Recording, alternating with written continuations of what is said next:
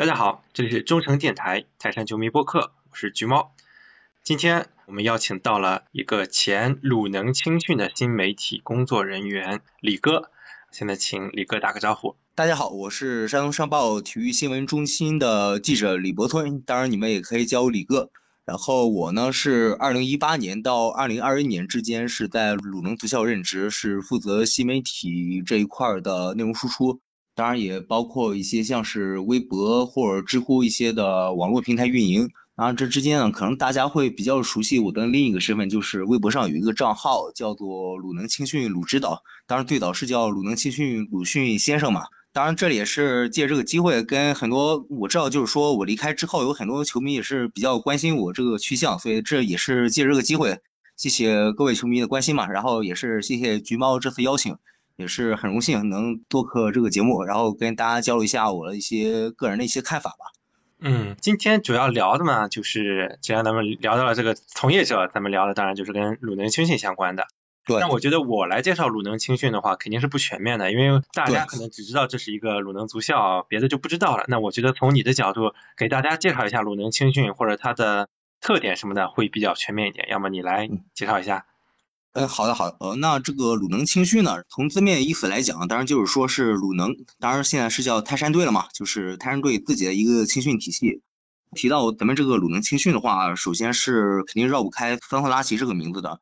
呃，我们常说桑尼是一个非常伟大的教练嘛，当然他的伟大，可能大家首先提到桑尼的伟大，大家可能会想到是一九九九年泰山队这个双冠王，那年当时是桑尼是作为这个。前南斯拉夫国家队主教练来到中国，他其实带来很多理念，对于当时中国足球是一个非常颠覆性的。然后，嗯，像是这个鲁能足校的一个建立，其实跟桑尼是有分不开的关系的。当年其实国内大多数的俱乐部，他们的青训体系还是依靠就是说过去一个专业队体制的这个人才输出的模式。泰山队的话，自然也是不例外了。嗯，所以说当时是桑德拉奇提出一个观点，他说是当时中国是普遍缺乏对这个青训体系建设。如果当时说我们泰山队抢占这个山头，比其他俱乐部更早一步的完善自身这个青训体系建设，那我们将来肯定会是比其他俱乐部有更大的一个作为。这个提议在当时也是很受争议的，但是泰山队的这些领导层方面对桑德拉奇这个提也是比较支持嘛，所以就是说一九九五年这个七月份。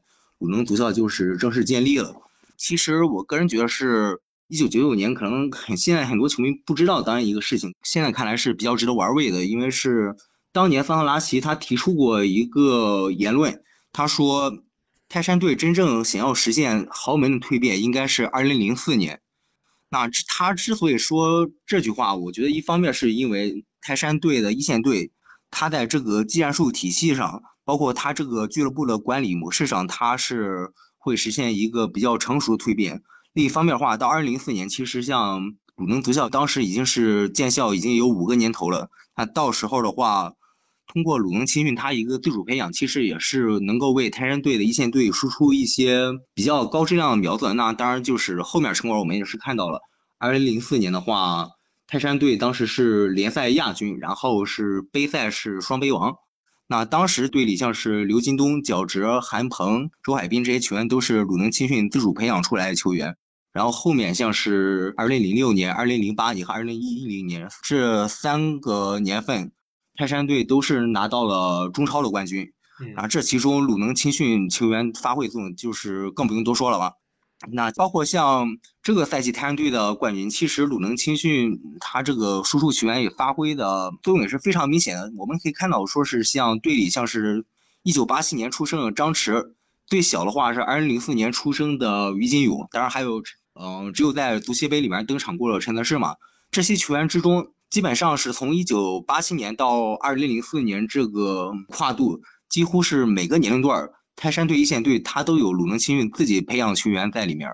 这些球员可能说他这个赛季出场或多或少，但是毕竟球队是一个整体。我个人觉得话是每一位鲁能青训的球员，其实都是为这个冠军做出一些贡献的。我觉得这就是鲁能青训首先的一个意义吧，就是说他是对泰山队一线队的一个造血的支持。鲁能青训的第二个意义的话，我是记得以前主校一位领导讲过一个事情，他说。我们鲁能青训存在的意义，一方面是为泰山队自己培养人才，另一方面的话，其实我们也是要为中国足球培养人才。我们可以看到，现在包括像中超、中甲、中乙，甚至是现在还不是职业联赛级别的中冠，其实每个级别联赛都有很多鲁能青训球员，他们表现都是非常不错的。这其中当然可能说是有一些球员，像是比如说韦世豪会存在一些争议吧，但不可否认，就是说这些球员的话，他们的存在对中国足球现在发展起到一个支撑作用的。我觉得这个鲁能青训它比较有意义一点，就是说它不光是为泰山队、一线队自己的发展做支撑，它也是为中国足球发展做支撑的一个足球青训机构吧。对，您刚提到当时真的桑尼为什么被叫做是泰山队的教父嘛？对对对，因为他拿过一个三冠王，光论冠军其实只有一年是冠军嘛。但是，对，关键是他这个建议被采纳了，成立了足校。因为那个时候我们都知道是刚刚职业化的时候，那时候我们刚刚从那个专业队、体工队的模式开始探索市场化的时候，哎，鲁能足校先建起来了，我们就可以看到当年八五一代嘛，就是在零四零六年闪光的那一批，周海滨啊、崔鹏啊那些，他们其实反而山东籍那届好像也就刘钊是山东籍的，其他全都是什么天津啊、大连什么，为什么呢？因为那个时候。我们是全国首屈一指的，对，或者是率先开始做这个的，就可以网罗全国的这种人才。那时候是有一个先发优势的。那现在其实可能这个先发优势稍微弱一点了。现在我们可以看到，呃，越来越多的其实是本土的球员。那其实这也是很正常的，这就是一个慢慢发展的过程嘛。正好我最近。呃，买了之前鲁能青训出的那本叫《期待群星闪耀时》这本书，呃，还刚开始看啊，看了一点点，但我发现其实这个鲁能足校对青训的投入不仅仅是一个学校而已。我们从那本书里面可以看到很多，呃，比如说去在巴西收购俱乐部，嗯，来作为一个海外培养球员的一个基地等等，他其实做了很多很多，包括潍坊杯，像这方面，哎，你当时有没有什么见解？呃，首先对我来说印象最深的肯定是潍坊杯了。这里说一个个人一个小故事，就是潍坊杯，它对我个人是有很重要意义的，因为我是一八年去的鲁能青训嘛，然后我记得入职之后不到应该是不到一周左右的时间，我就直接参加了潍坊杯的工作。嗯，然后我记得那一年是我应该是负责组织那年潍坊杯的官方专访，然后我记得那年是中国国青有一个，因为我不知道你嗯知不知道一个球员叫做黎腾龙。啊，知道，对，纳达嘛，对对，当时是很受球迷期待一个球员嘛，嗯，然后我记得是当时我刚去足校那个时候，就是我还没有完全进入这个圈子，就完全作为一个新人去做这项工作吧，对我来说也是一个很大挑战。当时是为了采访黎腾龙嘛，然后我是一直在那个中国国青他们那个训练场那边蹲着，然后想问问陈晓东陈导，看看能不能有机会采访他。结果正好你也知道，就是潍坊杯，因为它是七月末到八月初举办，正好是多雨季节。然后当时我记得就是国青训练一直是在下暴雨，然后也没有什么机会遇见陈导。但是后来就是。我就想能不能在他们球员宿舍楼下，嗯，蹲着看能不能逮到陈导，跟他说明一下这个事情。那天我记得是有一天晚上，没有遇到陈导，但是遇到当时国青的领队是也是圈里一位老前辈吧，林乐峰领导，然后跟林领导说了一下这个事情。领导之后又是跟陈导说一下这个事情嘛，然后就是这个采访就很顺利执行下去了。那年也是陈导对我关照也是很多吧，然后这里也是特别感谢一下陈导，确实是我这个职业生涯里一个贵人。当时那年印象比还有一个比较深的事情是国青队里有，我当时是我们鲁能青训的两名球员，一个是郭前宇，嗯，一个是杨玉林，当时是安排他们两个一块接受采访。当时小郭还是比较青涩的，面对镜头嘛也是非常紧张，我记得是一直在不停搓手。但是现在看他也是，就是明显能感觉出来，面对这个镜头是很从容了。这是一八年这个潍坊杯让我印象比较深刻的事情吧。然后一九年潍坊杯对我来说是非常有意义的一届潍坊杯，因为那年开幕式是鲁能 U 十八和英国狼队的 U 十八比赛，在潍坊奥体，当时现场去了，我印象中是有三万五千人。哇，这么多！对对，这完全是一个中超级别的入场数量了。嗯。嗯，后来球员跟我讲，他们从来都没有在这么多观众面前踢过比赛。那场就是球员全部都踢得特别兴奋。然后我印象中应该是二十多分钟啊，当时我们队里一个前锋叫做张浩宇，浩宇当时是进了一个特别漂亮一个世界波。他进球的那一刻，感觉现场就是好像就是一股声浪突然就推到你的面前，就对你那个震撼，就是说你之前从来没有感受过的。嗯，你之前可能虽然说看中超比赛的话，也可能说四万人、五万人这种比赛你也看过，但是毕竟这是一个青年队比赛，他们作为是只有十七、十八岁球员，他们能够接受到这种场面是非常震撼的。然后这次潍坊杯之后嘛，我也是想了一个问题，就是说我作为是鲁能青训新媒体一个工作人员。毕竟那场比赛小伙子们打得非常不错嘛，虽然说最后是一比二输了，但是那个场面打还是非常不错的。当然，我就是想，这些小伙子在这么多观众面前打出了一个非常好的表现，那我们作为这个媒体工作人员，能不能用更高的标准去对待自己，嗯，帮助他们更好的成长？然后那次之后。其实我是真正的，因为在那次之前的话，可能对我来说做这项工作可能更多是相对来说算是一个工作吧。当然，虽然也是有热爱嘛，但是还是工作性质会偏多一点。但是那次之后，对我来说这个东西，它除了是一个工作，是一个热爱之外，它可能还多了一份责任。所以这个是潍坊杯对我个人来说是的意义。当然，对鲁能足校的意义来说，潍坊杯首先它是一个交流平台。嗯，首先为什么要办潍坊杯呢？因为这个咱们就说的直白一点，因为确实是国内这个青少年的比赛，它质量是比较有限的。是我之前印象比较深刻，是国足县这个技术总监克里斯先生，他有一次去鲁能足校调研嘛，然后做了一次演讲。当时克里斯就直接在演讲中表示，说我看了中国最高级别青少年赛事，但是比赛中的很多细节，球员他这个处理球，他这个基本功能力，他这个战术阅读的能力是完全不合格的。这是中国最高水平、最高级别的青少年比赛，这种情况不应该出现。但是在咱们这个中国足球现在大环境下，它就是存在的。嗯，所以就是说，我们球员在如果只是打这种国内比赛的话，他能给他带来提高其实是非常有限的。所以说怎么办？我们就是有两种方法，一个是请进来，一个是走出去。走出去，当然就是说，一个是像是那种短期的海外拉练，然后一个是比较长期的海外拉练。当然就是像鲁能现在建的这个巴西基地嘛，它其实就是为球员做长期海外拉练做了一个布局。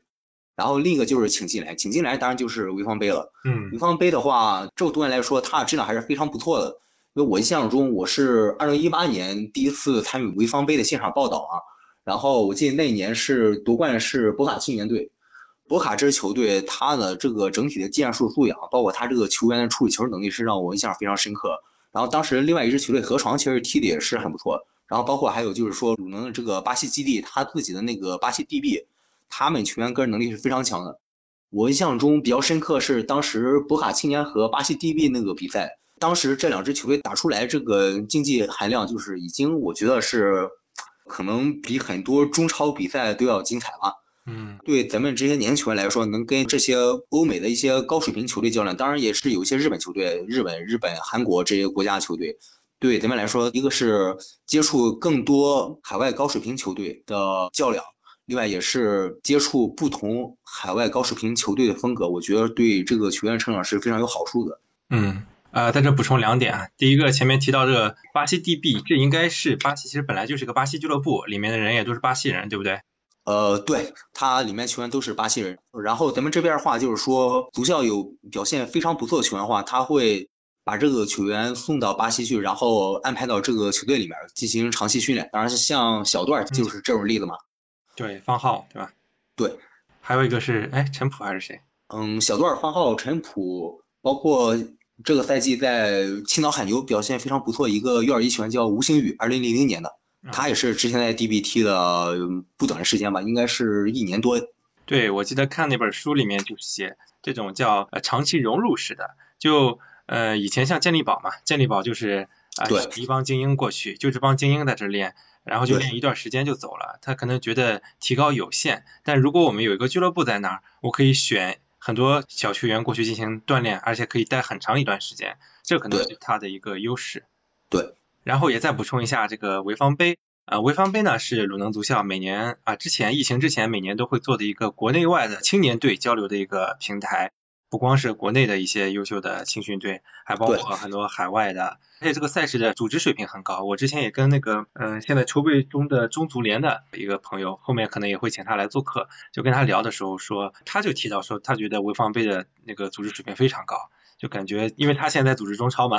他可能觉得 啊，某些地方比中超他觉得都做得好。就我觉得这是潍坊杯做的很不容易的一点。对你刚刚也说过，中国球员非常缺乏比赛，真的是很缺乏比赛。你想想，我们光成规模、成建制的青训就没有多少球队，你更何况还要。打多少比赛什么的，但我之前就听过一些统计，说一个呃小孩在日本如果接受日本青训的话，他每年打的比赛可能会超过上一百场以上，这个数量很可观了，就至少一周两场、三场这种。那跟我们这种可能每年呃只有很少的比赛能够交流的话，这是完全不同的概念。所以说这件事呢，不能光靠鲁能足校自己一个潍坊杯就能解决，是更多还是要靠从上而下的一个赛事组织。啊，去建立更多这种，无论是校园足球啊，还是这种专业青训之间的足球联赛，去让大家平时规律性的每周都能踢上比赛。只有比赛才能真正的锻炼到球员，对吧？对。呃，然后呢，我其实想提到的是一个比较有争议的点，因为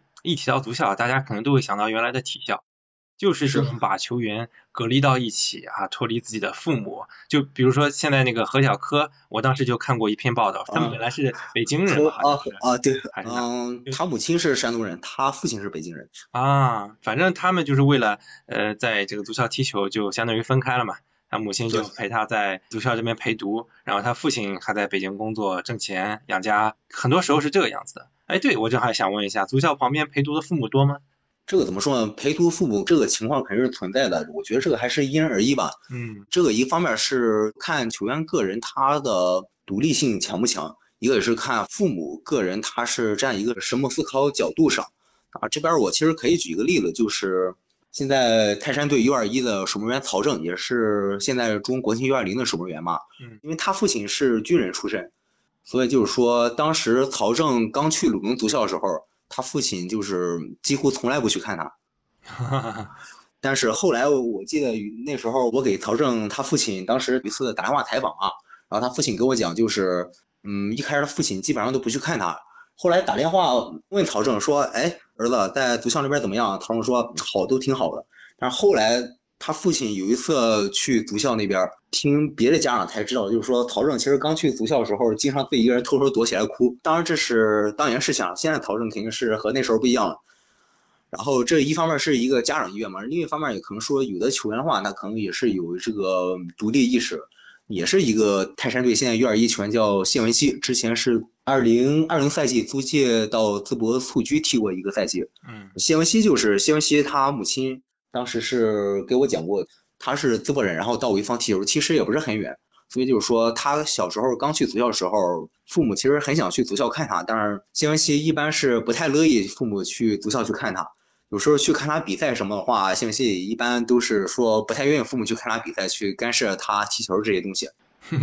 当然还是诚心讲，谢文熙，我一般叫他西哥嘛，绰号西哥，西哥其实是个挺孝顺一个孩子。你像西哥，其实他微信朋友圈的背景就是自己父母合影，嗯，就是但是就是说他这个孩子就是从小是一个独立意识非常强吧，不太愿意父母去足校看他。另外一个可能就是说像陶正这种，嗯，他的父母可能觉得有这个意识人锻炼自己孩子的独立能力，不去足校看。当然也有一些一些父母是比较舍不得孩子去在足校附近租个房子。当然我知道也有，应该也是有一些家长是在足校的酒店在那儿住着，然后去看自己孩子嘛，也有这种情况。嗯，当然也有另外一种情况，就是崔鹏。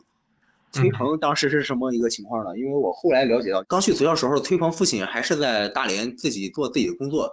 但是是有一年哪一年我还真不太清楚，有一年是崔鹏表现不太好，当时是落选国青了。然后父亲觉得崔鹏是不是在足校这边表现比较松懈，然后就把大连那边工作辞了，然后把家里房子也卖掉了，就专门跑潍坊来租了一个房子，然后就是在这边监督崔鹏踢球嘛。所以其实崔鹏后来能够踢出来，和他父亲当时嗯这个决定有很大功劳吧。所以这个事情我觉得也不能说嗯家长过来看孩子就是对的或者是错的，这个东西还是从个人角度。呃，每个人的话都有一个不同角度去评判他的对错吧。嗯，哎呀，这个提到崔鹏这个事儿，对崔鹏这个故事我以前也看过，他父亲是一个铁杆球迷，对他期望也很高。这一点也是看出来，真的，你培养一个足球运动员，甚至培养一个运动员，或者你培养一个艺术生、艺术家，这都是非常不容易的一件事。对，因为这些东西很多时候你都要父母做出很大的牺牲才能做得出来。像张玉宁嘛，大家都知道，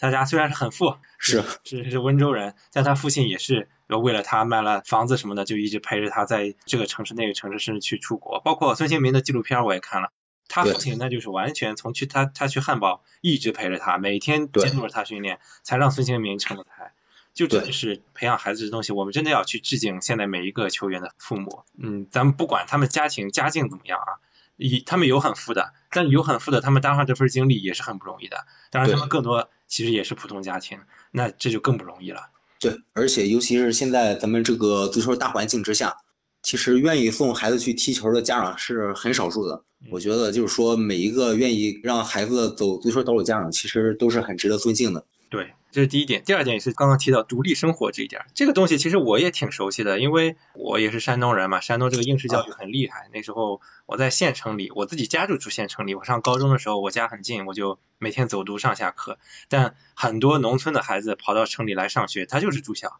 那时候也就是初中毕业十五六就开始住校，但他们就很有独立意识，而且他们如果有的很懂事的话，他反而会激励他。哦，我爸妈辛苦把我送到这里来读书，那我一定要。考个好成绩来报答，而且他还能学得更加独立，呃，这点我就有一点亲身经历了，就是我发现自己当年出国读了一年研之后，这个独立的自主能力是直线上升啊，以前是是不会做饭什么的，后来就自己学会了，至少学会做饭了，虽然做的不咋地，但是独立生活能力就上去了。是，但这个东西也是双刃剑，因为大家也都知道，呃，青春期成长的时候也是很需要父母在旁边进行纠正，是，这时候身边的人好坏其实是很重要的。我们可以看到国外回来的人，有的啊很独立，那很好，但有的也是学了很多不好的习惯，什么抽烟、喝酒，什么都学会了，也很多。所以这一点就更加要求鲁能足校在呃孩子这个文化以及思想道德培养上去做很多的重视。那你觉得鲁能足校在这些方面有没有很多举措呢？首先，关于你刚才说这个话，我想补充一点啊。嗯。我记得是去年去年年底，当时是青岛海牛冲甲成功了嘛。然后当时我是电话采访了殷铁生殷导，当时我跟殷殷导交流时候，殷导是提了一个观点，他说是咱们国家其实在青少年培训培养上有一个误区，咱们的这个青训它是更多是偏向于一个精英式培养，但是殷导说他觉得这个小学员在孩童时期吧，他还是更多应该回归学校，回归课堂，回归家庭，对，感受这个学校的教育，感受家庭的温暖。嗯，但是另一方面就是说，像鲁能足校，其实包括像，其实你应该也知道，就是恒大足校啊，包括像绿城足校这些地方，其实都是比较偏。是，嗯，我觉得这个东西也是没有办法，因为，嗯，我们国家这个现在一个应该说是一个大环境吧。嗯，我们的足球现在这个走向欧美国家一样走这个群众路线，其实还是难度比较大的。所以现在这种精英式培养，确实是现在这个情况下，中国足球。真正确实是比较实际的一条道路，虽然这个道路不是最合理的。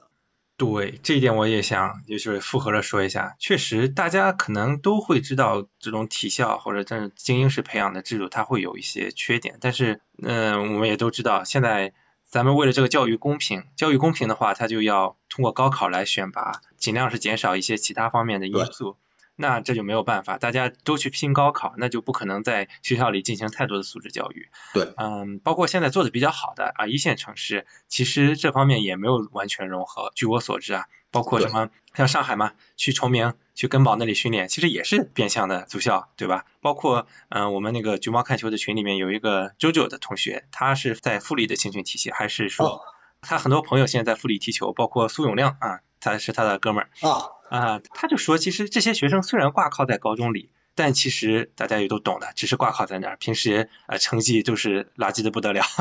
但你说这种，你说他其实也是没有办法兼顾的一件事，所以我觉得确实这东西是现阶段教育体制的一个问题，也可能说是我们国家发展的一个阶段的问题。也就是在这种情况下，不得已咱们只能通过租校这种方式来培养，这真的是一个无可奈何的东西。你你说它不好也好，但是你现在只有它。对吧？对，嗯，哎，正好就是刚刚想问的嘛，就是鲁能足校文化课怎么样？咱们都知道段学霸，对吧？对对，成绩很好，而且好多我看每年都有几个是通过特招考上呃名牌学校的，像我之前在同济的时候，好像也有就是鲁能足校出来的不少的。嗯，对对对，这事情首先我要阐述一个观点，就是说鲁能足校不管怎么样，它虽然是一个足球青训机构，但其实本质上它还是一个学校。嗯，鲁能足校他对于这个文化课的培养其实还是很重视的。当然，这个文化课培养重视，个人觉得是有几方面原因吧。嗯，首先第一个原因，你像咱们这个鲁能足校话，它每个年龄段可能有二到三十梯队，每个梯队都是至少有二十多个球员。嗯，你像这么多人，他不可能每个人最后都成为职业球员的。对。以前我记得是应该是一九年吧，当时有一个小球员，那时候还挺小的，是十三岁。当时那个球员给我讲了一句话，我印象特别深刻。他跟我说：“老师，我有有个事儿，我特别烦恼。”我说：“什么事儿？”他说：“我就怕将来学习学习也学不好，踢球也踢不出来。你像就是说，如果球员他踢球，他走这个职业足球这个道路走不通的话，他就必须要选择社会上其他职业去继续他这个人生嘛。嗯。但这个时候，他这个文化课培养其实就是非常重要的。如果你文化课不行，你已经做不了足球了，你做其他肯定是更不可以了。所以这是鲁能足校比较重视文化课培养的一个第一个原因吧，就是说尽可能给每一个鲁能足校的学员一个比较好的一个出路。那第二个原因，其实学习这个东西和体育，它虽然在我们过去很多认知中，可能觉得学习和体育这两个事情它是相斥的，但其实这个东西它真的是相斥吗？这个东西它。完全不是相斥，它这个东西其实是相辅相成的。嗯，你像比如说，对于那些偏学习的学生来说，偶尔让他们踢上一两次足球，这个东西首先肯定会强身健体。第二话，这个东西会给他们带来一些，比如说培养他们的这个意志力，培养他们的这个团队精神，这些东西肯定是书本上学不来的。嗯，那对于这些将踢球这些孩子呢，让让他们去。多做一些文化课上一些东西，会有利于他们这个思维一个提升吧。其实像段路宇，就我们为为什么很多人都，包括圈里很多人也都是非常欣赏小段这个球员嘛？为什么？因为小段他是一个踢球非常合理，是一个真正在用脑子踢球球员。那他其实踢球特别好，其实很大一部分原因跟他这个学习优秀其实是密不可分的，因为他这个脑子思路是非常清楚的。他到了球场上。他这个思考能力也能帮助他，就是比如说这个球可能到别球员这里，他就是下意识本能的把这个球处理掉了。但小段这边他可能就是说他会思考一下，比如说这个球我应该怎么传，我有几种传球选择，我怎么传最好。这可能就是说，呃，文化课好的球员和文化课不好球员之间的一个区别吧。嗯，所所以这是鲁能足校比较重视球员学习的另外一方面原因吧。嗯，呃，我们那个中诚电台的另一位联合主播叫阿克。他其实小时候也是在鲁能足校待过一段时间，他是练门将的嘛，后来 自己开玩笑说自己差五厘米，离王大雷差五厘米啊，个子太矮了就没能继续下去，但他就后来考上了呃山大还是哪吧，反正成绩很不错的，也就说明咱们足校其实没有泯灭球员的这种文化学习能力，反而他其实是很努力的。对对对。我们那有个传闻啊，就我们那个离省会这么远的小偏僻的县城，我们当时那里有一个踢得最好的孩子，比我大两岁，应该是。据传他曾经想去鲁能足校过，但是文化课太差了。后来反正也许啊是原因之一，就没有被录取。反正但是我也说哦，鲁能足校还看文化课的，觉得很搞笑。呃，就这块儿我也是稍微多补充一下嘛。嗯，鲁能足校它肯定首先是非常注重这个文化课培养的。嗯，我这边可以就是稍微介绍一下一个大致情况，像是除了这个大年龄段，U，我记我印象中应该是 U 十九之后是没有文化课，当然球员他私下也会做一些自主文化学习嘛。嗯，然后之前其其他球员的话，可能他这个日程都是基本上是一个半天训练、半天文化课的一个状态。嗯，另外像小年段的话，他可能是文化课偏多，然后训练什么会偏少，然后还有晚自习。嗯，对。呃，另一方就是说，鲁能足校为了加强球员这个文化和培养，其实也是做了很多努力吧。大家网上可能也都看到过，是鲁能足校一些专门就是足球和文化这个结合做了一些教材。嗯，另一方面，之前鲁能足校也是和一些外面一些机构当然合作嘛，就是像做什么智慧课堂。毕竟你也知道，鲁能足校它那个地方是在潍坊市房子区，旁边不远就是机场了。就是那个地方确实比较偏僻，这样的话，其实它一个弊端就是说，可能一些比较优秀教师他是不愿意来，不太愿意去那边任职。但是，你像球员这个文化课，它质量还是需要得到保障。那怎么办？就是说，通过这个智慧教室，然后通过一个远程授课方式，嗯，让球员去接受一个更好的文化课培养。对，所以可以看到，尽管我们可能现行的体制。不是那么那么的科学，但我们还是会在这种足校里面去尽量的多融入一些文化的方面在这里面，去尽量达成一个两者的兼顾吧。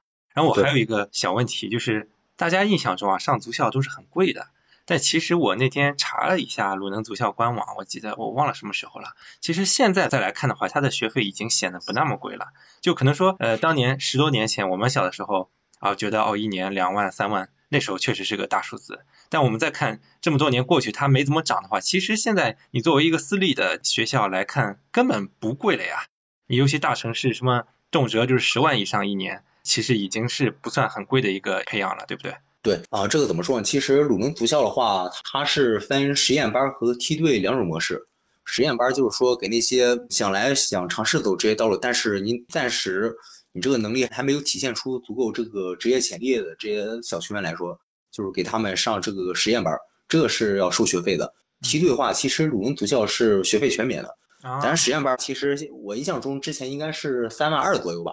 嗯。呃，那其实这个你要考虑，毕竟它这个是包括了球员在这边一年的这个住宿、训练，包括饮食、学习，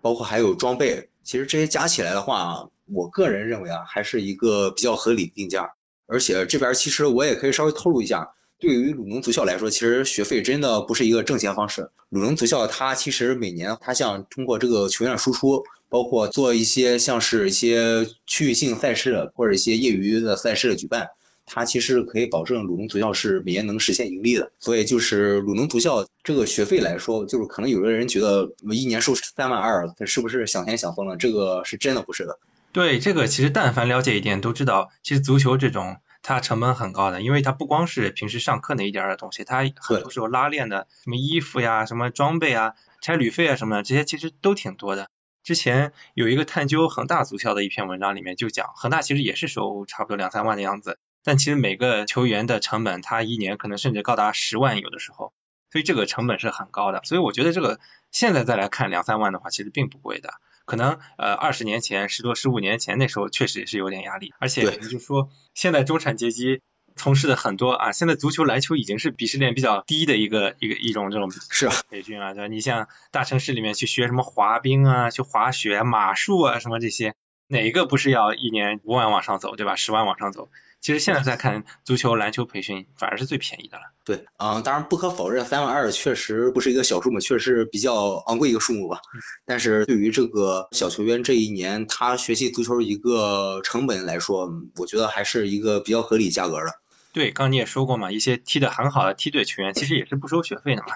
对，而且是实验班这些一年三万多学费球员，如果他们表现好的话，其实是可以进到梯队的。嗯。我这边可以举几个例子，像是刘文浩，刘文浩是今年呃上赛季是入选了中国国青 U20 大名单，然后去年是山东全运会预选赛，他是商队主力中后卫。他刚到鲁能足校的时候，就是通过校队，当时还叫校队嘛，就是校队进是要花学费进足校那种。但是后来两年就是说慢慢表现表现比较好之后，入选到梯队，这样就不用交学费了。嗯，对，所以我有时候也说，大家千万不要觉得踢球是一件。当然它不便宜，但也不是说多么多么昂贵的一件事儿。只要你的孩子是真的踢得好，因为你踢得越好，你其实越不需要花费什么成本。前两天不是那个谁，那个董方卓在直播里面就说很自豪自己一分钱没花，最后成长了一个能去曼联的球员。其实这种例子很多了，大家不要觉得哦，现在这批球员都是富二代，花了好多钱才踢上来的，这是不可能的。因为足球这个东西踢得好不好，这很明显都能看得出来的，他作假做不了的，反而是。我们现在生活中很多普通工作黑幕可能更多，因为这种东西不像足球那么容易看出来好和坏。嗯，对，其实我个人看法的话，都说当然有它就是说不好的地方吧。对。但是其实咱们这个社会各行各业都有它不好的地方。是。但是足球毕竟它是一个社会曝光度非常高的一个项目，就是它有任何不好的事情，它会马上非常直观给你呈现出来。对。而且就是刚才咱提到，就是说球员大多数都是家境怎么样一个一个事情啊。当然，这边我讲一个比较有意思一个小故事。呃，我不否认，其实很多来踢球球员的话，家境还是不能说特别好，但也算是比较不错了吧。对。但其实很多球员可能并没有大家想象那么富裕。嗯。因为我是在呃十一月份的时候，当时我是有工作任务去泰山俱乐部，然后当时参加了一个活动嘛，然后那天正好是我手机的充电线忘带了，手机电量不太够。然后当时我就是发微信给谢文熙，我说：“西哥，你这儿有没有充电线？我借你个充电线。”他说有。我说：“你是安卓了吗？”他说是。我说：“那太好了。”结果他后来又发微信给我，他说李哥，我这个线儿你这个手机能不能用？我不太清楚。我说应该没问题吧。然后后来我去他那个宿舍一看，他那个安卓线儿你知道吗？还是那种非常就是老款安卓，还不是新款那个安卓。我说西哥，你这个不行啊，你这个作为职业球员用这么便宜手机，嗯，就是有点掉价。他告诉我这个手机他应该是用了能有三四年了，就是从这个事儿可以能看出，就是说很多球员他们的生活并不像外界想象的那么富裕。对，也正好这里提到就是一种外界的误解嘛。其实你之前咱们聊天的时候，你曾经跟我讲过一个趣事儿，就是说你每次。从城里打车去足校的时候，都会接受司机的教育。对对对，我跟球员聊过，其实球员遇到的应该比我还要更多。啊，对外界就觉得，哎呦，足球圈好黑啊！你去踢这个球干嘛呀？这些都是一些错误的印象。嗯，对。但是我个人是什么看法呢？毕竟足球作为一个公众行业吧，你站在这个位上，当然就肯定要接受各种各样批评。可能这个批评是有道理，可能这个批评是比较片面的。但就是说，你选择了这个行业，选择了这个位置，当然肯定还是要学会接受这个东西。嗯嗯，当然，作为我个人来讲，还是希望就是说，咱们国家这个足球文化可以就是更普及一些，然后大家对足球这个理解也会更理性一些。嗯，对。哎呀，我经常就说，其实现在足球从业者啊，不否认肯定有老鼠屎啊，比如说经常报一个丑闻，可能一百个人努力，一个人的丑闻就足以毁了一切。但是我们从底层逻辑想一下，现在我们都知道足球、体育都哀鸿遍野，现在还在做体育、做足球、踢足球、教足球的人，其实他都是有理想、在热爱足球的人才会坚持下去。不然你现在干嘛不好？你去做生意可能都比这好。对，之前你举过例子嘛，就是那位呃踢中乙那个跟足球死磕那个这个故事，你也啊，宗可一，宗可一。你想，别人都劝他说，哦，你是不是要考虑一下，给自己多留一条路，你去读个大学什么的。但他原话是怎么说的来着？你来讲讲。他宗可一是鲁能青训二零零一年段一个中后卫球员。嗯，我记得当时是二零二零年夏天，因为潍坊杯一周年嘛，然后正好是二零二零年，当时是因为疫情潍坊杯停办了，然后我就想做一个二零一九年潍坊杯一个纪录片一个回顾，纪念一下，就是说希望疫情早点结束，然后潍坊杯能够重办。宗可一是作为当时一九年潍坊杯鲁能 U 十八那个球队里的一员。当时就是去采访一下宋可一，然后采访完之后，我们当时就是在宿舍里一直聊闲天儿。宗可一就是给我讲了一个事儿，他说很多人去那最好给自己多留几条出路，你单走足球这条路话是太不保险。然后宋可一说，我就不干，我就要和自己心爱的足球死磕。嗯，对，嗯，怎么说？其实我当时听了他说这个话，我觉得这小子其实是有点愣，有点傻。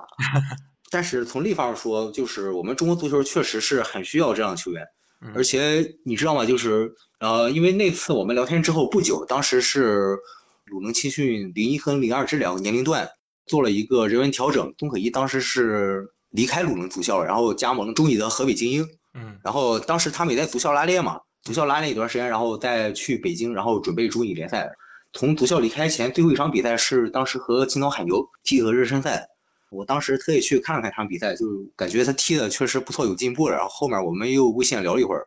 临走最后，当时宗可一跟我说，他将来一定要帮助中国足球进步。虽然这个事情是一个很难事情，但是自己能帮一点就是一点。我觉得中国足球确实很需要这样的球员。虽然可能将来宗可一，你说他能踢到特别高的水平吗？这个肯定是一个未知数。但是至少目前来说的话，你像。上赛季上半段，他是在中甲的北京北体大是打主力中后卫。嗯，对于一个说是二零二一年只有二十岁一个年轻球员来说，这肯定是一个很不容易的事情。对，而且下半年也是第一次入选了中国国字号，所以说我觉得也是他这个执着或者说是一个愣劲儿吧，给他带来的一个回报。大家不要老觉得哦，看到球员后来踢出来赚了很多钱，就觉得这是一个很容易的行业。因为我们可以站在一个小球员的角度上，他的成长过程中遇到挫折实在是太多了。可能有时候你踢不上去，觉得自己啊没有入选某次的梯队，你心理上的摧残，更多的其实是身体上的摧残。你每天踢这种职业足球，你其实受的伤很多呀。你运气好，你可能没经受过 ACL 啊，是或者是半月板的撕裂什么这种大伤，但你还会受很多小伤，什么韧带啊，这种太多了。作为一个父母来看，可能看到孩子伤成这样，你自己一心疼，算了，咱别踢了。但往往这时候都是孩子自己坚持想踢，凭这份热爱走到最后。对，对我我认识很多就是真的是因为伤病踢不下去的。当时我在同济的时候，我们那儿有一个文艺部的部长，他以前是申花梯队的，而且曾经代表申花队打过和曼城的友谊赛，参加过全运会，结果就是在那一场跟曼城友谊赛上被曼城一个球员把自己撞成了气胸，好像是，我不太记得具体是什么了，就直接退役了，就地退役了。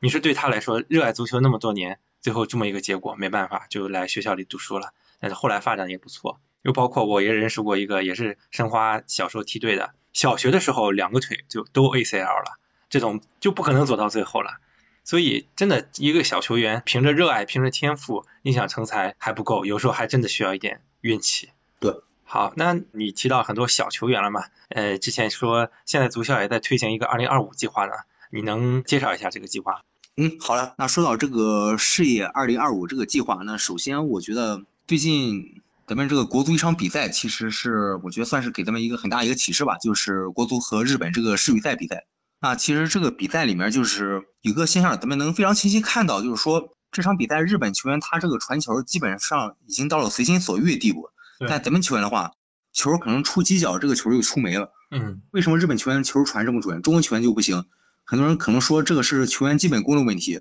当然基本功是一方面，但另一方面，如果你仔细看那场比赛，我发现一个细节，就是国足进攻的时候，球员站位是非常死板的，几乎是没有任何的无球跑动。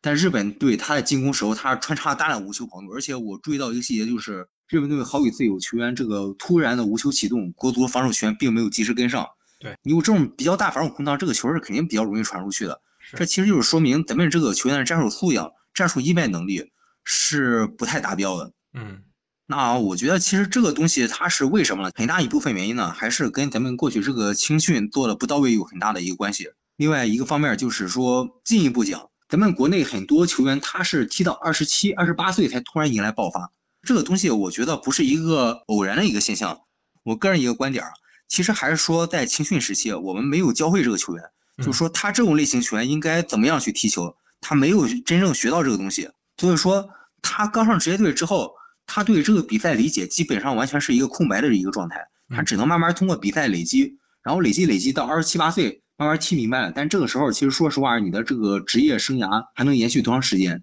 现在通过运动科学的一些进步吧，球员可能能延续到三十三、三十四还有比较不错的状态。但你像要是在过去话，球员可能踢到三十一、三十二就已经要退役了。对，所以说这个事情其实反映出一个很大问题，就是说我们过去在青训的培养上是存在一个很大的问题的。所以说，为什么鲁能青训现在搞这个事业二零二五这个规划，它根本的一个目的就是说改变咱们这个球员现有这个踢球方式。另外，这个规划它是由现在鲁能足校的青训总监西蒙他提出来的。西蒙他之所以能够出任鲁能足校新任技术总监嘛。当时其实也是凭借了这个规划，然后成功说服当时是鲁能青训对于这个新任技术总监这个选拔组。因为西蒙他之前在葡萄牙他是波尔图青训出身，嗯，所以说事业二零二五规划，它其实是参照当年波尔图的一个青训复兴的一个计划为模板，然后结合中国足球一些实际去稍微做一些改进，然后做了这么一个规划。当然，具体的一些内容，这个个人肯定是不方便透露。但是笼统去讲吧，就是说这个规划，首先是以一个叫做战术周期化一个理论，以这个理论作为依托，然后去改变我们过去一些训练思维和训练模式吧。然后用一套这个新的训练模式体系，让球员去学习怎么更合理去踢球，能让球员在相同的比赛时间内发挥出更多的一个比赛效率，然后为我们这个泰山队培养出高质量一个球员。甚至说是一个五大联赛球员，当然很多人都反映说鲁能青训出球员出了很多，但是多而不精，没有出五大联赛球员嘛。然后我们这个二零二五规划，当然一个很大一个目标，其实也是希望鲁能青训能够通过这个规划培养出真正能够立足，不是说只是简单去五大联赛加盟五大联赛球队，是立足五大联赛这样的球员。另外还有一个点儿，我觉得是比较值得一提的，就是说。这个事业二零二五规划，一方面它是说针对球员，另一方面其实这个规划它同时也是针对教练的，也是培养我们这个更多优秀的本土青训教练。嗯，鲁能青训其实他有很多年轻教练嘛，我个人觉得他们还是有很大的一个职业抱负，嗯，也是有一个非常认真一个学习态度吧。所以说，如果这个事业二零二五规划它能够比较顺利的实行下去的话，其实对我们这个球员、教练都有很大一个帮助。当然，就是说，西蒙之前他自己是采访说过嘛，自己和鲁能足校签的是一个三加二合同，这个三加二，三加二等于五嘛。然后他西蒙是二零二零年上任鲁能足校的这个技术总监，到五年合同到期，正好就是对应这个二零二五规划。首先，他这个事业规划他是三加二，就是说这之后那个二能不能继延续，其实跟之前这个三他做的怎么样，应该是有一个比较大的关系吧。嗯，当然这两年其实是因为疫情的一些原因嘛，确实是我们这个球员确实很难得到一个比赛的机会。嗯，所以说现在这个世界二零二五规划到底说是进行到一个怎么样的地步，现在还不能做出一个非常准确的一个判断。但另一方面，我个人比较相信西蒙他会把这个规划做的比较好。一方面，确实西蒙这个人他无论是业务能力还是工作态度都是非常不错的，他是一个非常纯粹一个足球人。他的生活基本上就是只有足球，可能大家部分人应该也知道，就是说西蒙是之前在鲁能巴西的海外基地带球员在那边进行长期训练，然后从巴西回来的球员每次基本上跟我谈论西蒙，都说西蒙是一个非常不错的教练，也说跟着西蒙确实得到了比较长足进步。所以说我还是比较看好我世界2025这个规划。当然啊，这个规划确实实行起来有一定的难度，因为它这个确实是带着比较大的一个野心，所以这个东西还是通过时间去检验吧。嗯，其实我觉得这个世界二零二五规划最后能不能出五大联赛球员，这个可能是对足校来说是一个 KPI，但其实对我们球迷来说，这并不是最重要的事儿。对，最重要的是我们教会了一批球员踢球，我们教会了一批教练去教球，那就好了。他们可能二零二五没出五大联赛球员，可能到二零三零年、二零三五年出来，那也没有关系。这没有二零二五这个积淀，可能他们不会有未来的二零三零、二零三五。所以，嗯，我觉得我们看待足球也不要抱有太大功利性。哦，今天踢不过日本，哦，明天打越南不顺利，就去否认很多东西。关键我们还是要去看长远的东西，看它能不能长远的起到效果。对，正好前面说了，中国打不过日本，可能一帮啊不怎么懂足球人又要说了，哎呀，他怎么不拼啊？他怎么不跑啊？其实这东西了解足球人都知道，这个东西包括从他的意识到基本功，这都是从小几万个小时锻炼出来的。你啊，从小瘸腿几万个小时，跟人家差距是没法用你成年之后的这种努力去弥补的。光靠拼是拼不过别人的。如果靠拼可以的话，朝鲜队早就统治世界了嘛，对吧？对，这就是为什么说这种世界二零二五规划的重要性。就如果你能够用更科学的青训体系的话，可能能从小就把我们的球员和海外球员的差距拉小。这样的话，长大之后就才更有可能去追上人家。对。好，说完二零二五规划，我其实最想期待你讲的就是现在就是你跟队的最熟的这几批孩子里面，你觉得哪些未来可能成为泰山队或者说中国足球的一些你很看好的那些球员，给大家安利一下吧。我个人首先就是说，还是阐明一个观点吧。嗯，我这里只是觉得他们比较有潜力，但是并不代表我认为他们将来一定会成为特别出色的球员。因为首先这个球员他未来发展是有很大一个。变数对，是有一个很大一个变数的。另外一方面就是说，我个人也不太希望现阶段就是说把这些球员捧得太高，因为球员毕竟像可能最多是十八九岁的年纪嘛。这个时候如果他个人一个认知没有达到一个很好的一个状态，突然接受外界一个大量的赞誉，有时候对球员的这个成长其实不是一个太好的事情。没错。当然在这里，其实我个人还是可以推荐一些我个人比较看好的球员吧。之前我在鲁能足校的时候，我是跟零一和零二这两年段比较多一点。嗯，啊，零一的话，其实我印象比较深刻。首先就是说，在现在联赛已经比较有表现的，肯定就是今年在青岛海牛表现非常不错，谢维能嘛。嗯，二零二零年时候是代表中国蹴鞠打进了冲甲关键球，然后今年是青岛海牛应该是冲甲组的最佳射手。这个球员是非常有灵性，而且非常有拼劲儿一个球员。然后之前我跟殷铁生殷导也交流过，殷导也跟我说，谢文能这个球员确实他身上很多特质是以前老一批球员看不到的。另外一个也是叫做易宪龙，易宪龙是当时是二零一九年时候他们的教练叫保罗，是一个葡萄牙教练。保罗当时给我讲说，易宪龙这样的球员是中国足球一定不能失去的。为什么？因为易宪龙这个球员他算是一个性格球员。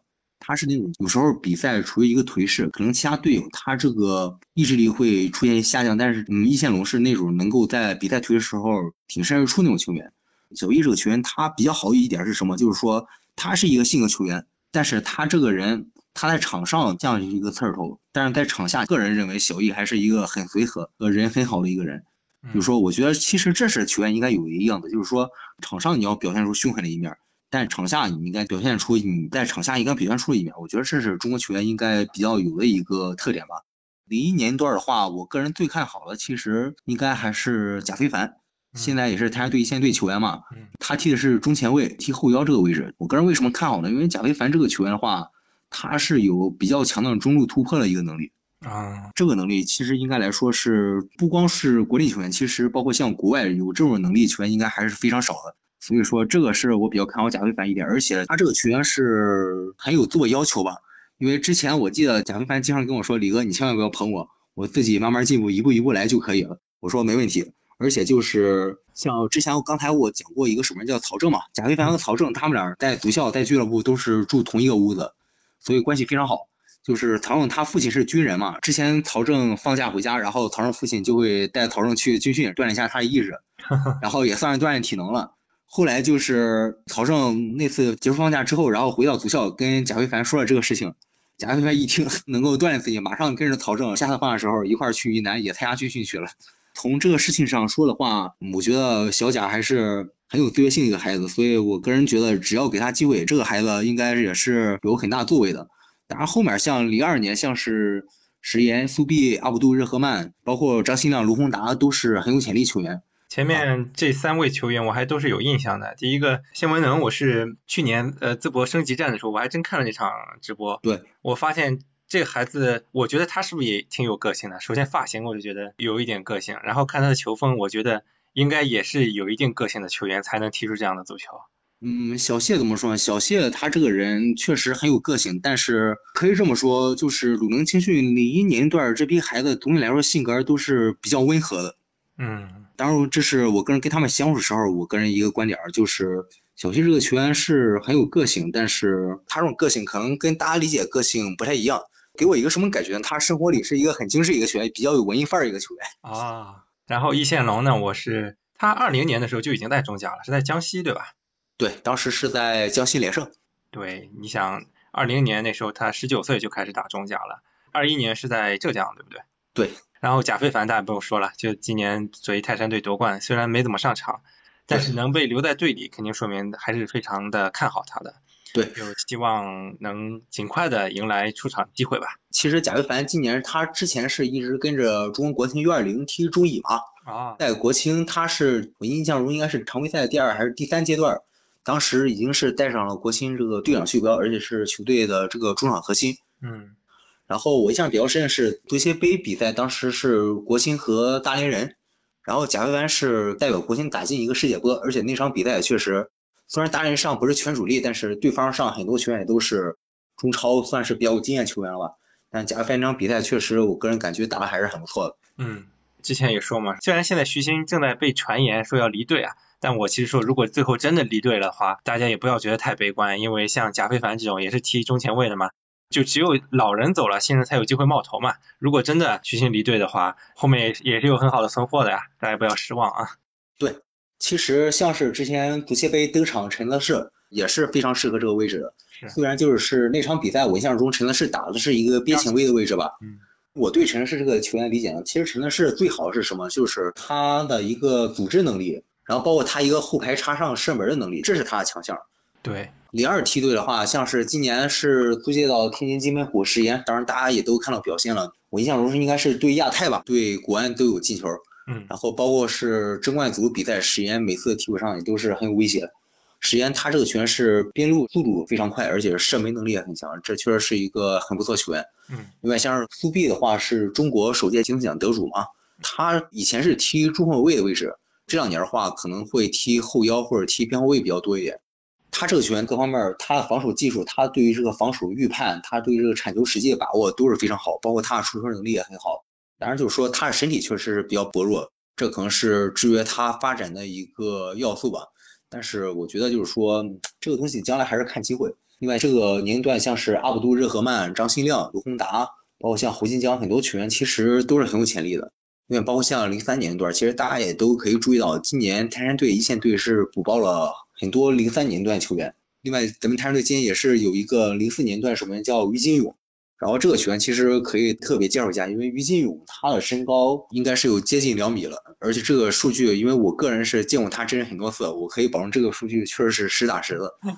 于金勇除了身高之外，就是他这两年这个身体协调性、他的门线技术，包括他这个力量这几方面这个成长，我个人认为是有一个非常质的进步吧。然后其实我跟不少球员私下交流过嘛，就是很多球员也觉得可能于金勇是泰山队这几个门将里面，嗯，将来可能最有机会能够站到泰山队一门的一个门将。当然就是说之前像是孙启航、曹正、侯金江，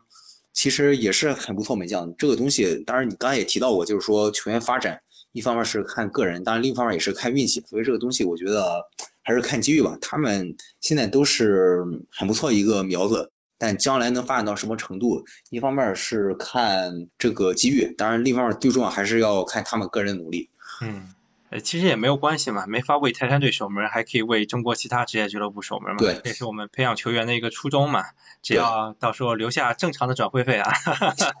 对，其实像是呃，现在广州队的刘伟国，包括像沧州雄狮的邵普亮。其实这些都是鲁能青训自己培养出来的门将。你像邵普亮，可能在鲁能在泰山队这个一线队还待了两年，但是没什么比赛机会嘛。刘伟国这些都是在泰山队根本没有踢过比赛的。像包括像是在中甲，应该现在还在江西吧，叫吴轩宇。其实很多这种门将都是鲁能青训自己培养出来的。但是确实说实话，就是说这些球员最后没能代表泰山队一线队踢比赛，确实比较可惜。但是不管怎么样，就是说他们走到哪里，他们在外面表，他们在其他球队表现很好，这对鲁能青训这个品牌的一个建立，其实也是一个很好的一个带动嘛。嗯，像前面讲的大勇，正好昨天也是私下里跟你打听嘛，是是，有也是关注中国足球的，他跟我说，哎，那个鲁能青训有一个叫这个的球员，身高一米九九，我觉得很有前途，这也是强队开花墙外香了，其他队的球迷都知道了呢。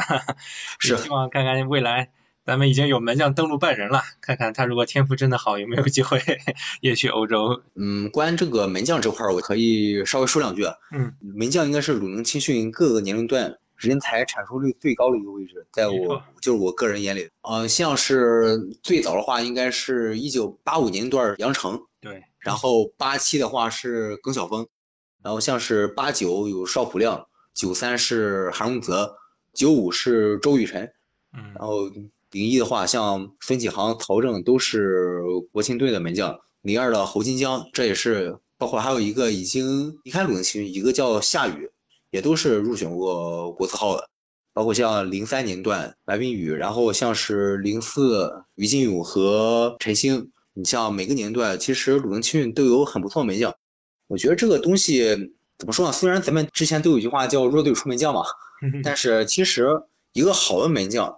他不应该是只能带弱一些，你像强队门将有他强队门将的踢法。举个例子，像是刘殿座，他首先出色肯定是出色在他这个门线技术、扑救能力上。但其实刘殿座他有一个什么优点，就是说刘殿座这个球员他出球的能力是非常好的。像广州队很多进攻都是刘殿座直接一个大脚可以绕过对方的好几层防守，直接找到前场，然后广州队可以在前场直接组织非常有效的快速进攻。嗯，从这儿来说的话。现在其实像鲁能青训这些门将，当然是我个人一个观点，就是这几个门将基本上每个门将都有自己优势的地方。当然，你刚才也说，看于金勇将来有没有能力登陆欧洲联赛。鲁能青训现在每个门将都有自己优势，但是同时就是每个门将，我个人认为他们的不足还是比较多了。所以说，将来能不能有比较好的上限，这个也是需要他们现在这个训练，包括平时比赛里面多提高自己，多弥补自己的一些不足。比如说，我可以举个例子。像是二零零一年段的两个门将孙启航和曹正，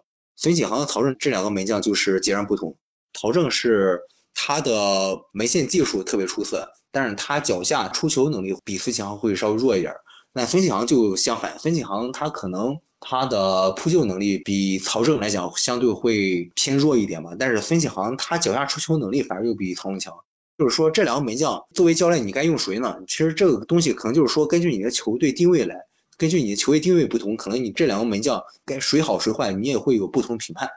所以就是说，嗯，这些门将将来能不能有一个好的发展，一方面也是看自己机遇，看自己的定位能不能符合这个球队的需要；另一方面也是要尽可能去弥补自己的不足吧。嗯。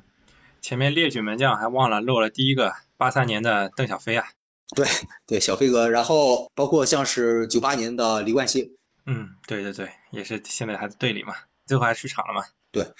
今天聊了很多啊，从这个鲁能青训的介绍到潍坊杯啊，到巴西啊，再到呃很多细节的球员的培养啊，还有一些球员的推荐。我觉得今天聊挺多的，非常感谢咱们真的有这种离得最近的李哥的这些分享，也给咱们普通球迷开了很多眼界，也更了解了中国青训的一个生态啊，非常感谢啊李哥，下次如果有机会的话，咱们希望能够再做客咱们这个播客，再多聊聊。呃，谢谢，也非常谢谢橘猫能给我这次机会来做客这个节目。行，好，那我们下期再见，拜拜，拜拜。